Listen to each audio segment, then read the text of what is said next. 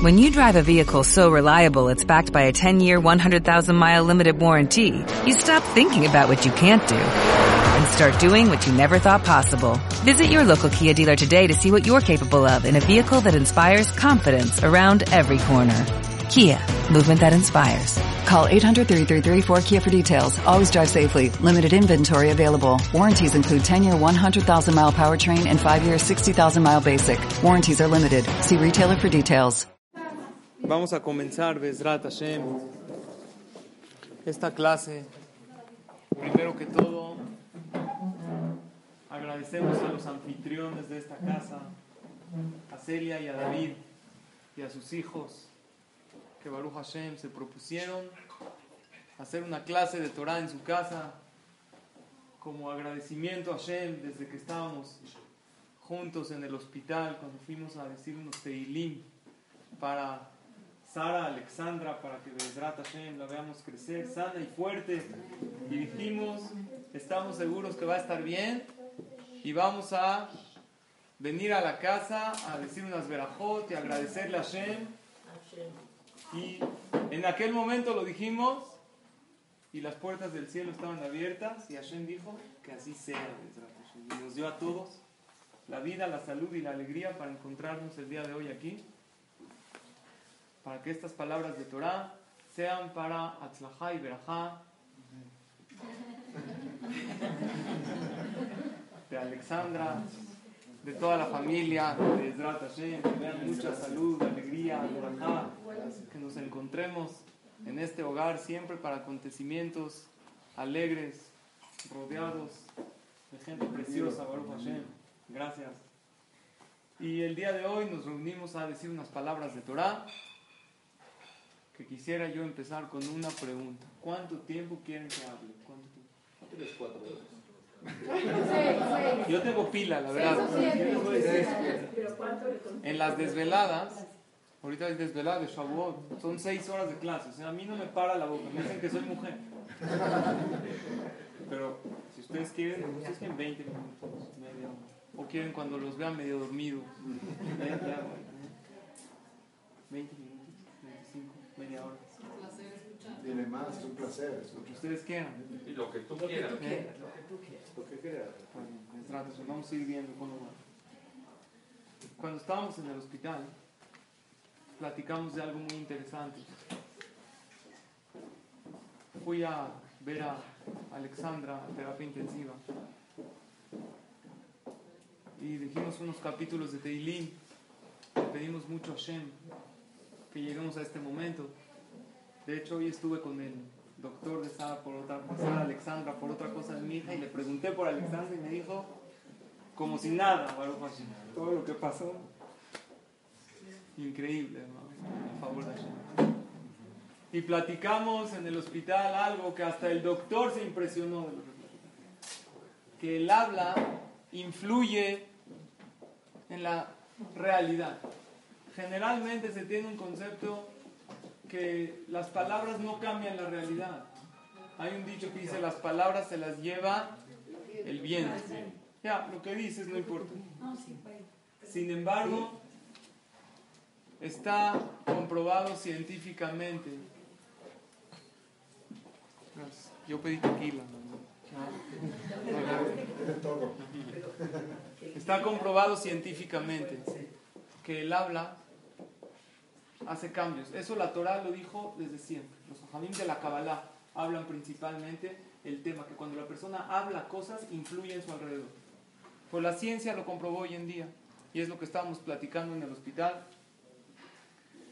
Eh, hay un investigador que me trajo David este libro que lo habíamos platicado en el hospital. Yo les había platicado de otro libro de este investigador japonés que se llama Masaru Emoto que tiene otro libro, que ese lo leí, un libro que se llama Los mensajes del agua. Él hizo una investigación, este es otro libro que no lo conocía, pero que comprueba la misma teoría, que el habla, lo que la persona habla, influye y cambia su alrededor. Él hizo una investigación con gotas de agua. Agarró un vaso de agua y delante de unos 500 estudiantes, y eso lo hizo también en Israel, y fue, está documentado había traducción en hebreo, delante de unos 500 estudiantes, les pidió que digan palabras positivas uno al otro. Que digan que uno elogie al otro, que uno le diga, eres muy bueno, te quiero. Y todas estas palabras se estaban escuchando mientras el vaso estaba en el centro del salón. Y también hizo con otro segundo vaso de agua que la gente diga cosas negativas, que digan insultos, que digan groserías.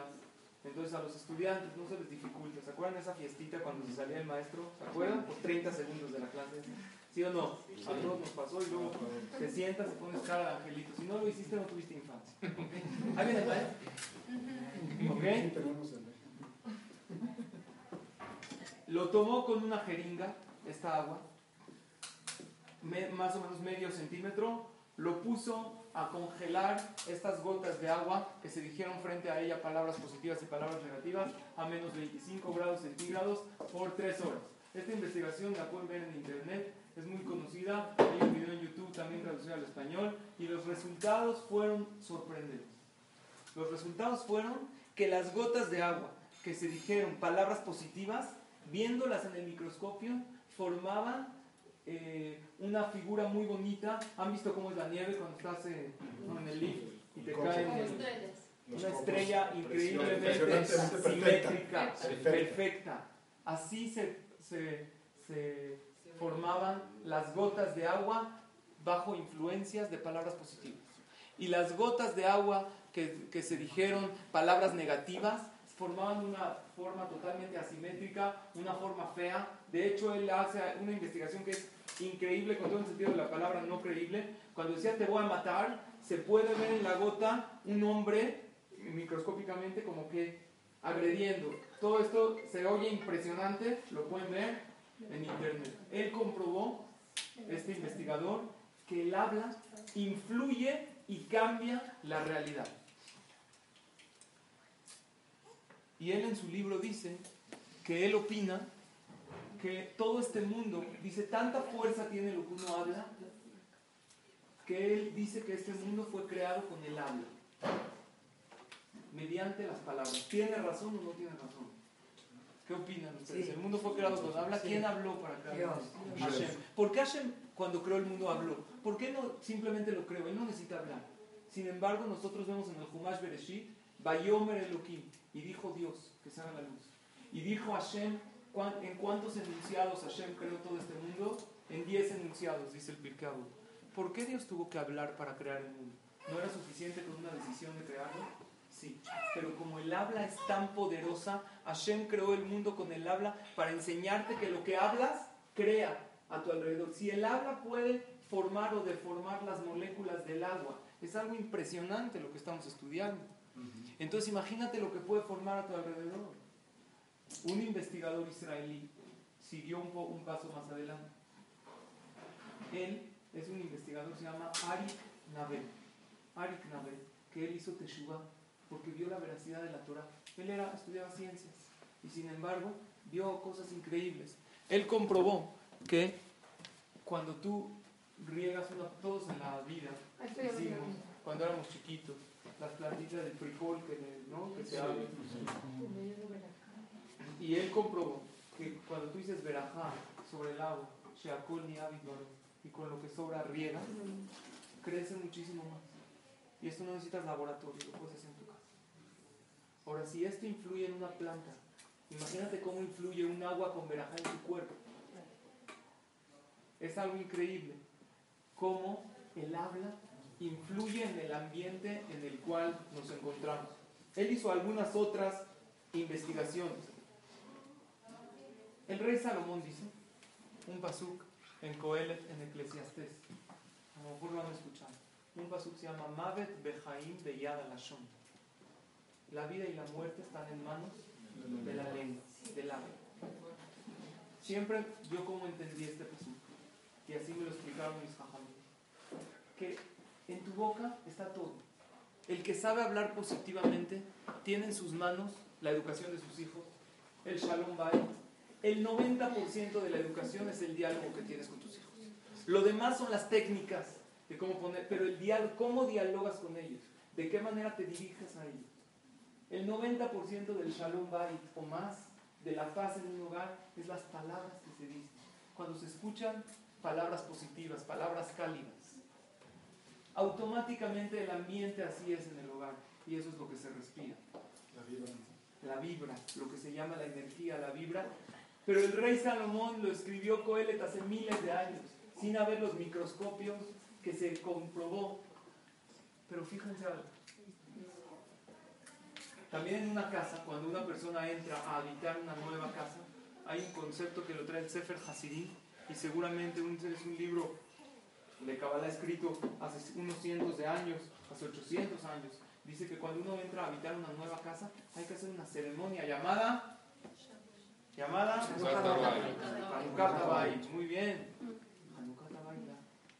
Dice el Sefer Hasidim, si vivió, si es una casa nueva, que nunca nadie la habitó, no hay problema, puedes esperar un tiempo para hacer el Hanukkah Tabai. Dentro del año hazlo, pero no te pases de Pero si fue una casa donde estuvo habitada por gente que tuvo problemas, contratiempos, sufrimientos, no duermas ni una noche en la casa sin hacer Hanukkah Tabai. Cuídate, así dice el libro. ¿Y qué es el Hanukkah Tabai?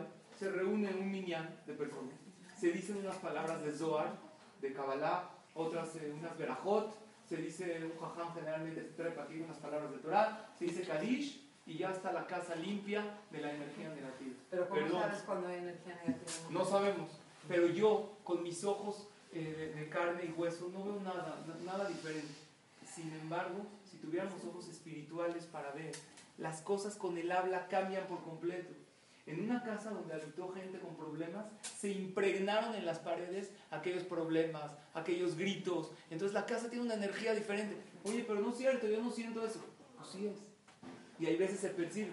Pero en una casa nueva, nadie la habitó. Es decir, ¿qué, había en una casa nueva? Los ladrillos. A lo mejor, oye, si los que la construyeron, eh, no, no durmieron ahí, pero ahí estaba el de, el de la obra, ¿no? Big Cola y oyendo su, la Z. Sí, pero eso, exacto, pero escucha bien, no cambió, no la habitó, estuvo ahí un tiempo. Al habitar la casa. ¿Qué pasa? Perdón. Sí. ¿Qué pasa cuando es un terreno que se habitó y se demolió y se construyó algo ahí? Si se, está escrito, si se demolió ya es otra construcción por completo. De hecho, está escrito también que cuando hubo problemas así en una casa, aquellos que habitaron tuvieron muchos problemas, barminan, enfermedades, problemas, fallecimientos, hay que pintar las paredes, aunque sea para así, oye, pero yo no veo todas esas energías. Sí, pero no porque no las ves, no, no existen. Hoy en día vivimos en un mundo que ya podemos entender que no todo lo que no vemos no existe. Vivimos en un mundo, el Marjú, Rabenu Jaim Vital, él dice que en las últimas generaciones hasta los niños van a llegar a entender conceptos de Kabbalah. ¿Qué significa? No conceptos, no pueden ser cabalistas, pero entienden conceptos que no todo lo que no veo no está. ¿Dónde están las ondas de los celulares? No hay cableado, no hay nada y sin embargo ahorita estoy recibiendo siete WhatsApps en mi celular. ¿Dónde están? Los niños ya entienden. No, tú cuando tenías dos años, ¿qué hacías? Yo me comía la tierra de las manos. Mi hijo desbloquea el iPad, baja aplicaciones. Ya están en su primero entiende el concepto que hay cosas que no ves, pero que sin embargo existen. Si esto hace un habla, una sencilla plática a una gota de agua, ¿qué creen que hace el ambiente? El profesor Arik Naver, aquí lo apunté porque hizo este profesor que les expliqué, él hizo una investigación que extrajo esto, de verdad no lo van a creer, pero lo tengo documentado para que quieran. Hizo una investigación de extraer aire de tres lugares diferentes. Extrajo aire en un lugar, en una casa de Abelín. Barmina, están sentados los Abelín, tristes, lamentando la pérdida de un ser querido. Extrajo el aire con un extractor. Después extrajo aire en un lugar donde leyeron Teliim, donde leyeron salmos y pidieron Luego extrajo aire de un lugar donde, en un estadio, donde hubo una mala jugada y realmente la gente de la tribuna estuvo molesta y empezaron a gritar. No era pena. Ah, no era penal, árbitro vendido y otras expresiones que no quiero decir. ¿Quién vio la pelea de Mayweather? Malísima, puro bailoteo. Ya no vemos, la gente necesita ver sangre, papá. Hay que ver a Rocky. ¿Eh? Hay que ver Hay el box de hace, ¿no? Pero por bailar De bajo del Julio. César. Sí, por bailar, puro bailoteo y ahí tiene sus tareas. sus millones. ¿sí?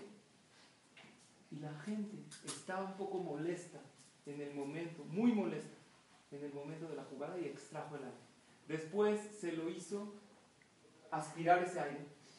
Se limpió de microbios y se lo hizo aspirar ese aire a tres tipos de estudiantes sin saber de dónde viene y tienen que escribir el sentimiento que ellos sintieron en el momento de que lo aspiraron. Vean los resultados, increíble. Está documentado en esta.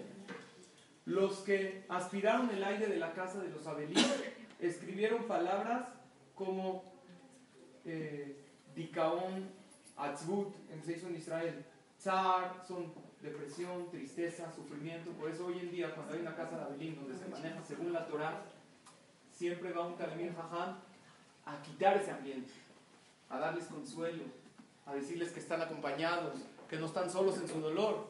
Pero generalmente en la pérdida de un ser querido son las, los sentimientos. En un estadio aspiraron el aire, la mayoría escribieron las palabras Atzabim y Kaas. Atzabim es nervios y enojo. Y en, en el lugar donde leyeron Teilim, escribieron estas, estas palabras. Tenían que circular. A ver, O- Olian, ¿qué sientes? ¿Qué, qué, qué te da? Simha, ¿qué es Simha? Alegría. Alegría. Alegría. Tikva, esperanza. Y así palabras de Idud. Aquí dice, Idud. ¿Qué ha sido? Idud es fuerza para seguir adelante. Lo contrario de lo que es Yehush. Yehush es cuando la persona se siente tirado, ya no tengo ni fuerza para luchar. ¿no? Optimismo.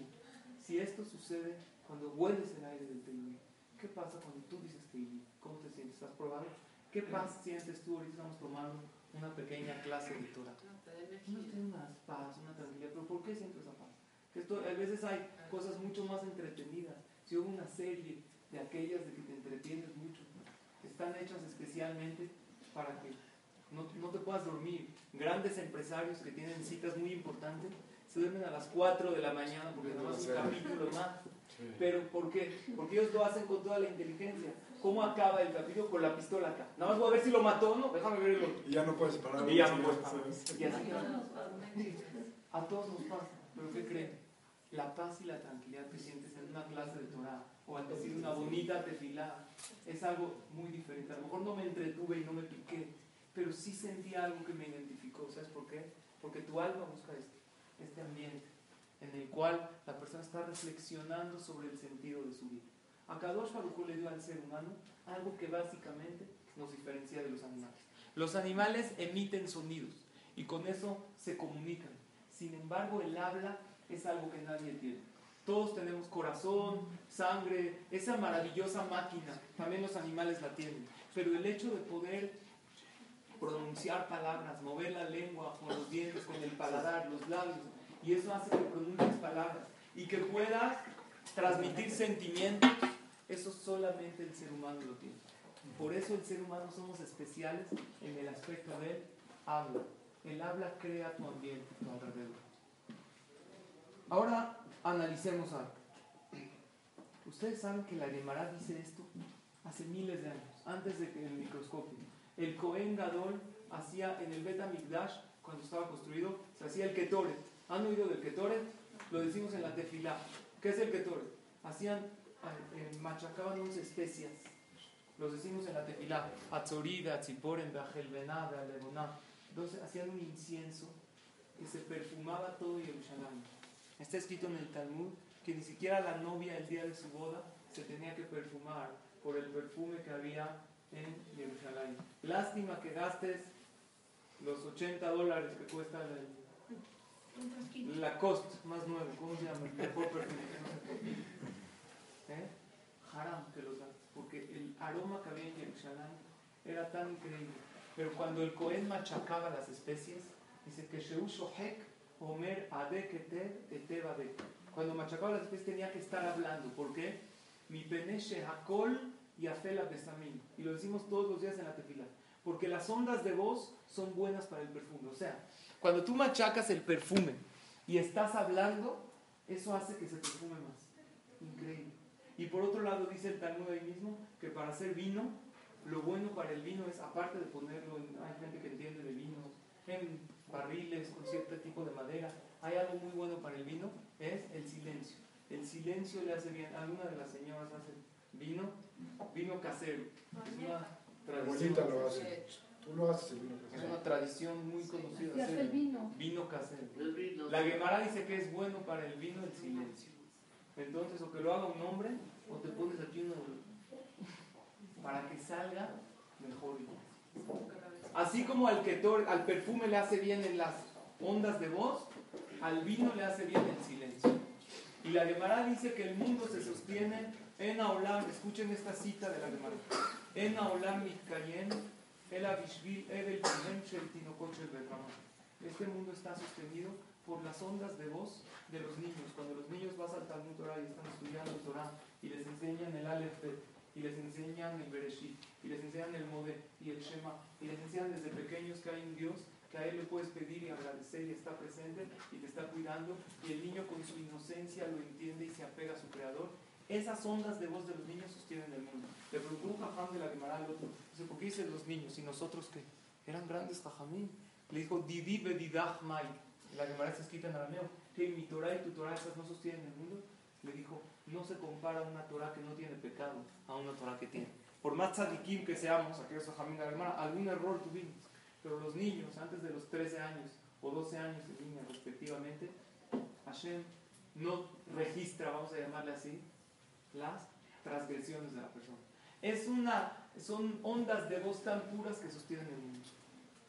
Ondas de voz de Torah. Elogios. ¿Sabes lo que le hace un elogio a tu hijo, a tu pareja? No puede pasar un día que no haya elogios en el hogar. Pero elogios verdaderos y correctos. A veces sabemos padres que decimos, eres, un, eres el rey del mundo. A ver, ¿eres el rey del mundo? No. ¿Para qué le dices? Dale elogios lógicos. Qué bien lo hiciste. Estoy muy impresionado cómo le cediste a tu hermano. No es nada fácil. Tú querías este juguete, pero se lo supiste dar. Ah, es que yo voy en la ventana. Oye, ¿qué te parece si le cedes tu lugar? Y tu hijo dice, ¿sabes qué? ¿Cómo lo tienes que elogiar? Elogiar. Hay veces elogiamos la belleza. Oye, te ves guapísima. No todo empieza y termina en la belleza. Enséñale a tu hija que hay otras cosas.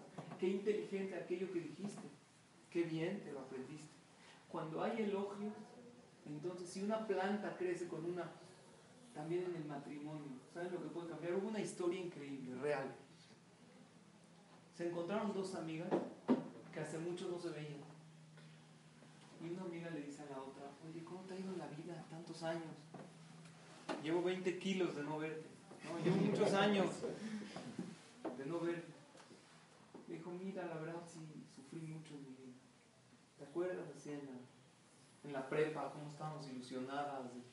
Sin embargo, me casé con alguien y la verdad sí sufrí mucho. Salió que este hombre que me prometió un futuro increíble, salió a ser un patán, un bueno para nada, un flojo, no iba a trabajar, se paraba tarde, llegaba tarde, tomado, jugador, no, de lo peor que... Y de hecho, hasta mi mamá lo confirmó, todo el tiempo le decía, tú no sirves para nada. Y ya, la verdad, terminé divorciándome de él muy tristemente. ¿Y tú cómo te ha ido? Dijo, mira, yo la verdad me tardé un poco en casarme, pero hace un tiempo conocí a un hombre, la verdad es divorciado, pero muy bueno. No sabes qué hombre. Se para en la mañana, va a trabajar. Al final saliendo como y de dónde lo salió. Salió como que todo usted está pensando era el mismo. ¿Qué pasó? El hombre era una persona estándar, normal y muy increíble, ¿no? Pero cuando ella se casó, un día se paró, es que siempre tú el mismo flojo. Ella, con sus paradas, lo etiquetó. Y cuando tú te etiquetan, hasta de adulto, te influye. Y así él se convirtió.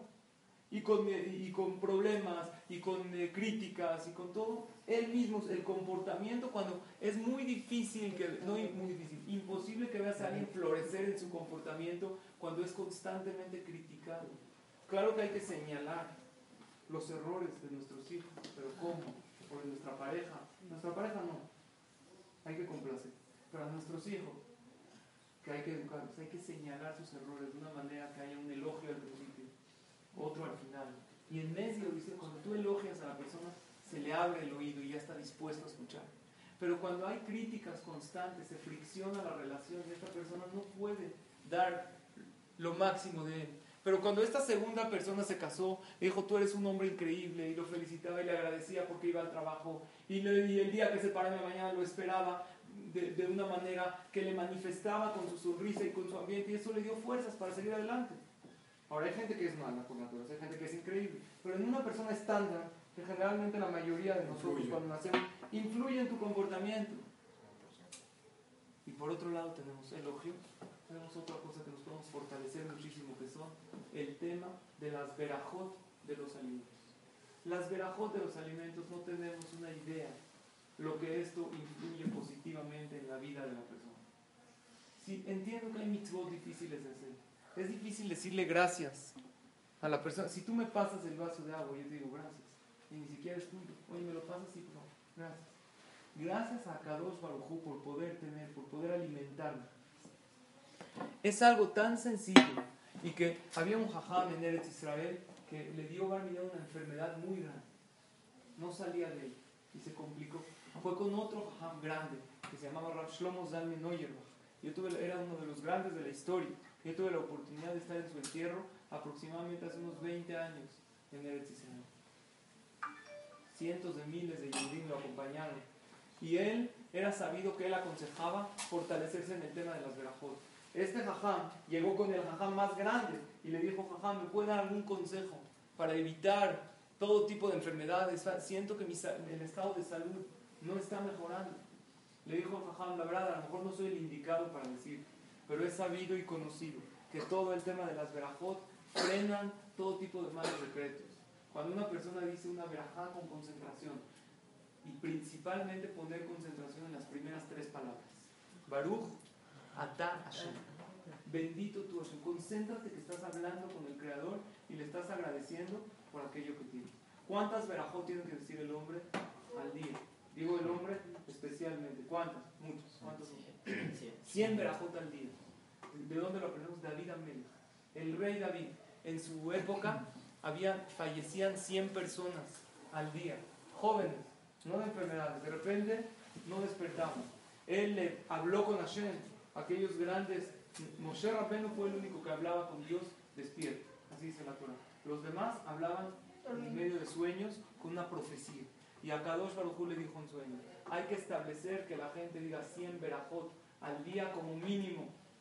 100 verajot como mínimo al día con concentración y esto acaba con malos decretos. Cuando estábamos platicando con Celia y David en el hospital, una de las cosas que nos propusimos era una verajá al día decir para Be'ezrat Hashem que salga todo bien y refuá Cuando la persona no está acostumbrado, el tema de las verajot no le cuesta trabajo, pero como que se le olvida. Y el problema de aquellos que sí estamos acostumbrados es que las decimos por inercia sin pensar agradecer a Hashem. La religión no es algo mecánico. La religión es una relación con tu creador. Si no buscas una relación con tu creador, no tienes nada que hacer buscando en la religión judía. La religión judía es tener una relación con él, sentirlo presente en tu vida. Y eso es el tema de las verajot. Y este jajam se propuso fortalecerse en eso y Baruch Hashem vio refuash y muchísima gente han visto. Y cada verajá, ustedes saben, tiene un efecto en particular, ¿sabían? Cuando una persona que quiere refuash está sano, ¿qué verajá tiene que fortalecerse? La verajá de Boré Peri Adama. ¿Por qué? ¿Qué tiene especial? ¿Eh? Para cerrarse a porque la Peri Adama es por los frutos, por las verduras, por las cosas que crecen en la tierra. El ser humano, ¿cuál es nuestra materia prima? ¿De qué estamos hechos el cuerpo? La tierra, de hecho nos llamamos Adán. Por eso. El que quiera refugiarse el que se fortalezca una semana, todos los días. Una verajá, Boré Adama, agradece a la gente por un fruto de la tierra y piensa que eso sea para tu curación. Vas a ver cómo te ven. El que quiere Parnasá, el que quiere que a Kadosh Baruj le mande abundancia económica. ¿Qué verajá es buena para eso? Boré mine mesonot. ¿Qué es mesonot? Mesonot es mazón, la comida de la abundancia.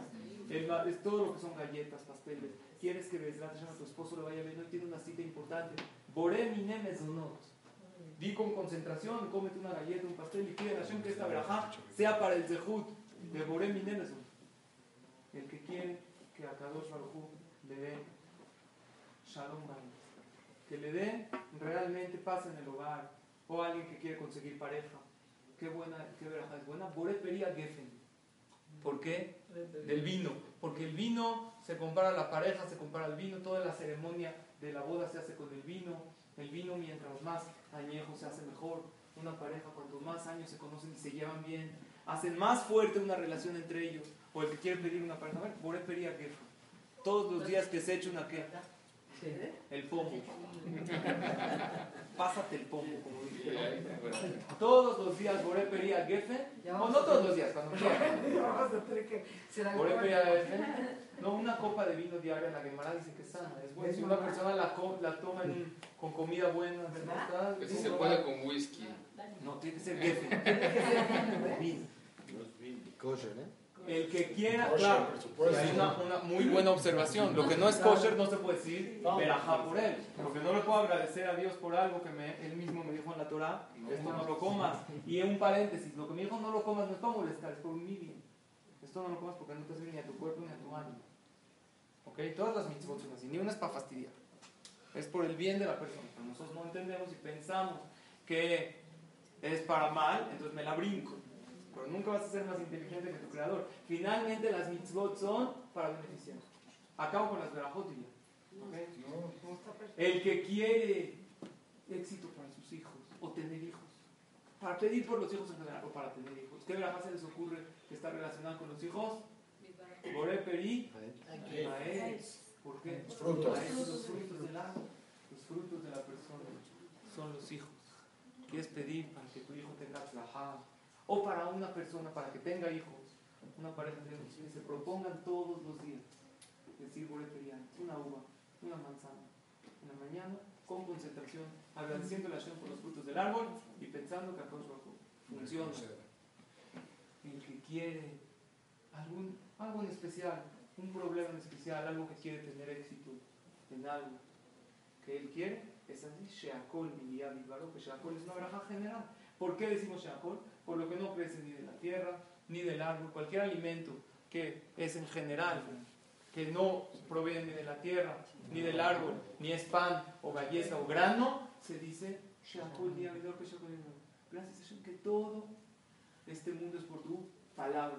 Entonces ahí yo le voy a pedir a Hashem por aquel problema o contratiempo que yo quiero que se me solucione. Por cualquier cosa. Cualquier cosa que le quiera pedir a Hashem.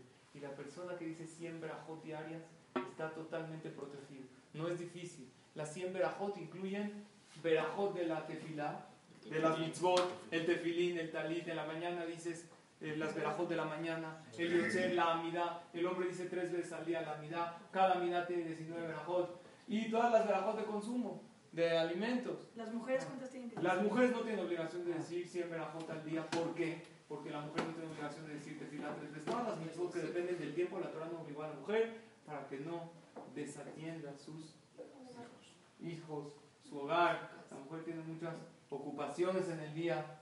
Tiene que ir al caret, después tiene que ir al, al salón. No, Salón. las maquinitas después, ya después de que se pintó y habló así por teléfono, secándose así. Sí, pasó por mí. Después, ahí sí, a mi bola, un rato, hay que ir. El dinero es tan preciado, acá por uno nos da con su favor, que no es correcto, obviamente, arriesgarlo ni jugar. Entonces, Una pregunta. ¿Cuánto, cuánto duran las verajot? Nada. No, no, no. Lo de la comida. ¿Cuántos días que voy a repetirla? Sí, Ya dijiste. Ah, ¿Cuándo la bien. repites? ¿Cuánto, cuánto dura? ¿Cuándo El vence? tema de las verajot número ¿Qué uno, si ya estudiamos que el habla crea, influye, ¿sabes lo que le hace al alimento? ¿Sabes cómo entra a tu cuerpo? ¿Sabes qué influencia positiva te da? Ya, eso es uno. Aparte, siempre verajot no es difícil. En, en consumo, ¿cuánto no comemos en el día? Si uno entra al baño, hay una verajada de agradecimiento a ¿Verdad Y aparte, cada vez que, vas, que una persona hace sus necesidades y va al baño, hay una verajá maravillosa de Asher y Atzar, de agradecer a Hashem por el funcionamiento. No te imaginas la máquina tan perfecta que tienes desde que comes hasta que el cuerpo desecha lo malo y se queda con los nutrientes. La- es una, algo impresionante lo que se abre, lo que se cierra. Por eso la verajá de Asher y Atzar es un agradecimiento a Hashem por el funcionamiento perfecto del cuerpo. Y si haces la dieta del agua, está más fácil porque vas al baño varias veces al día y ahí puedes llegar a Pero entonces ahí te echan las 100 Eh, verajotas. ahí te echan y ya 100 veces. No, entonces, escucha. Si una persona está delante de una mesa, ahorita que vamos a pasar todos a decir una braja, con que yo diga una vez Haetz por el aguacate, por ejemplo, ahora primero que todo tengo que decir Haetz por el aguacate, si me lo como solo, sí, porque me lo como dentro de un pan, hay que estudiar las leyes. de la- No, porque no, es, no estoy comiendo, oye, ¿qué estás comiendo? Pues un aguacatito con un pan. No, estoy comiendo una torta que tiene varias cosas. Si como aguacate solo, porque me gusta así, si como una torta, pues tengo que decir la verajá del pan, amotzio, mezonot en su caso. Y ya no vuelvo a decir otra, otro predomine. Si luego vuelvo a comer lo que predomine, si luego vuelvo a comer un pastel, como está todo en la misma mesa, ya no, ya dije. Pero si pasó un tiempo, por ejemplo, si después de, de comer me fui a mi casa y ahorita la verdad como no nos llenamos aquí porque No hay nada. entonces llego a mi casa a abrir la despensa a ver a qué, Ya a le vez. pego, ahí otra vez. ¿Ok? Mientras estés en un lugar, entonces dices una verajá y ahora sí, como no te está molestando las verajot todo el tiempo, dices una verajá Ya. y ya puedes comer, como dice una tía, darle crán al alacrán, señor. Esto. Sally, si tomas un jugo de verduras con fruta, ¿qué dices? ¿Adama o...? Un jugo Sheakol siempre, ¿por qué? Porque está todo, no tiene la esencia de la fruta. Un jugo de naranja Sheakol Líquido. es líquido. Pero si es un jugo con pedacitos, el tema de las verajotas es muy extenso. Y las alajot, hay varios libros. Sí, sin colar. Sí, ¿Eh? Sin colar. Entonces, si tiene pulpa, en general todos los jugos son Sheakol. Ahora, si le dio flojera y lo preparó así, tiene pedazos de naranja, sería Et. Pero generalmente no. ¿Ok? Los Es un tema. Baruch Hashem, creo que todos nosotros tenemos algún acceso a alguien que sabe un poquito y le podemos preguntar. Y si nos fortalecemos, creo que algo que nos podemos fortalecer para agradecerle a Hashem. Si te Y equivocas. de esta clase que Baruch Hashem aprendimos, la fuerza del habla. Es algo muy bueno que nos fortalezcamos en el tema de Berajot. Es algo que no, por Si un lado no duda- cambia mi, mi rumbo de vida, no tengo que dejar de algunos hábitos. Y, y me acerco a Hashem, le agradezco. También se siente uno más contento en el día. ¿Sabes qué es agradecerle a Hashem? El que vive agradecido, mientras más agradecimiento tengas en tu corazón, menos angustia tienes. Porque son dos cosas que no pueden estar juntas. Cuando uno se siente agradecido, agradecido por la comida, agradecido. De hecho, las verajot de la mañana son maravillosas. Agradeces por la vista, agradeces por caminar, agradeces por vestirte. agrade- Entonces ya, Por despertar. por despertar. Entonces tengo bronca, sí, pero al agradecer tanto, pues ya se minimizan los problemas. Y cuando una persona está contento, pues la fuerza para enfrentarlos es muchísimo más grande. Entonces la, la religión es muy sabia. Es muy sabia. Tú agradece, vive agradecido. De- Oye, Birkata Shahar, vaya, uff, que uff, es por tu bien. Cuando tú agradeces por todo, como tú dijiste, por despertar. Modea ni es agradecer por despertar. Luego hago Netilat Yanai, le agradezco a Kadosh Baruj por darme esta mitzvah que te quita todas las malas energías, las malas vibras, los miedos en los niños. Pruébenlo, funciona impresionante. Después agradeces a Hashem, son más de 20 verajot de agradecimiento. Por los ojos, por los pies, por caminar erguido, por tener ropa. por- Entonces uno dice, wow, espérate, todo funciona en mí. Entonces este problema se minimiza. Entonces, lejos de verlo como una obligación de decir Birkot HaShahar, lo ves como un privilegio y no lo quieres dejar. Porque es una terapia y a toda, toda aquel, aquel, no, yo no digo, no agradezco, no digo brazo. Va uno acumulando, acumulando, pasan los años, de repente se encuentra uno en una cierta edad que necesita encontrar un sentido a su vida. Ya por cualquier cosita se molesta.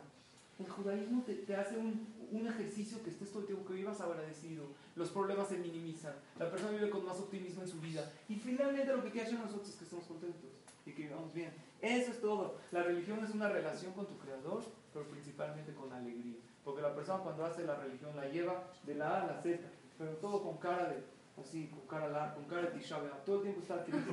Y se pone, uff, al Knis, uff, el coche, uff, religión de uff y religión de ni modo, no es religión judía, es otra inventada. Judía soy privilegiado. Estoy agradecido con la maravillosa vida que Hashem me dio. Es verdad, hay contratiempos, hay problemas, hay broncas, pues de eso se trata la vida. Pero con alegría, ¿qué crees? Tienes una fuerza, se te duplica o triplica o quién sabe cuántas veces para poder enfrentar aquellos contratiempos de la vida. Entonces el día de hoy estudiamos lo que es la fuerza del habla, ya sea en una veraja, en un elogio a tu compañero, en un capítulo de Teilim. Es algo impresionante. También en el hospital estábamos, les dije, eh, si se acuerdan, que se comprobó también científicamente cómo la tefilá ayuda. ¿Cómo puede ser comprobado científicamente? Se hicieron estadísticas que enfermos que pidieron por ellos tefilá, su, su mejoría fue muchísimo. Estadísticas así con números. Gente que se rezó por ellos. Su mejoría fue gradualmente notable. Y, y, gente que no, o sea, increíble. Entonces tenemos una fuerza en la boca y ya la ciencia lo está comprobando. Antes era una fe ciega, hoy en día la ciencia comprueba que lo que dices cambia tu alrededor. Hablas palabras de Torah en una casa, esta casa se impregnó de Kedushá, de santidad. A nosotros nos da paz, esa paz interior. Y en realidad es de verdad algo muy bonito estar aquí con ustedes. Quiero agradecerles a todos y a todas su atención, su participación. Gracias a David Celia por su cariño, eh, por su confianza. La verdad es que no tengo más que agradecerles, que generalmente con la gente que yo interactúo en el Beta Knesset hay una más relación como que pues, un poco más lejana, ¿no? Pero ustedes la verdad me han dado siempre una, un cariño especial, del cual lo siento cercano, lo aprecio mucho.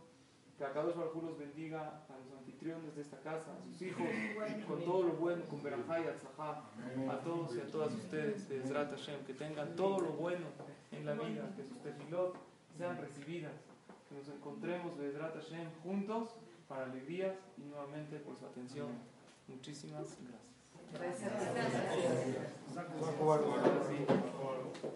Ya llegó la parte buena de la verdad. A darle que es mole de olla. Si te equivocas, te equivocas, entonces hay una ley que si uno no sabe exactamente la verdad, puede decir Sheakol y ya eso, eso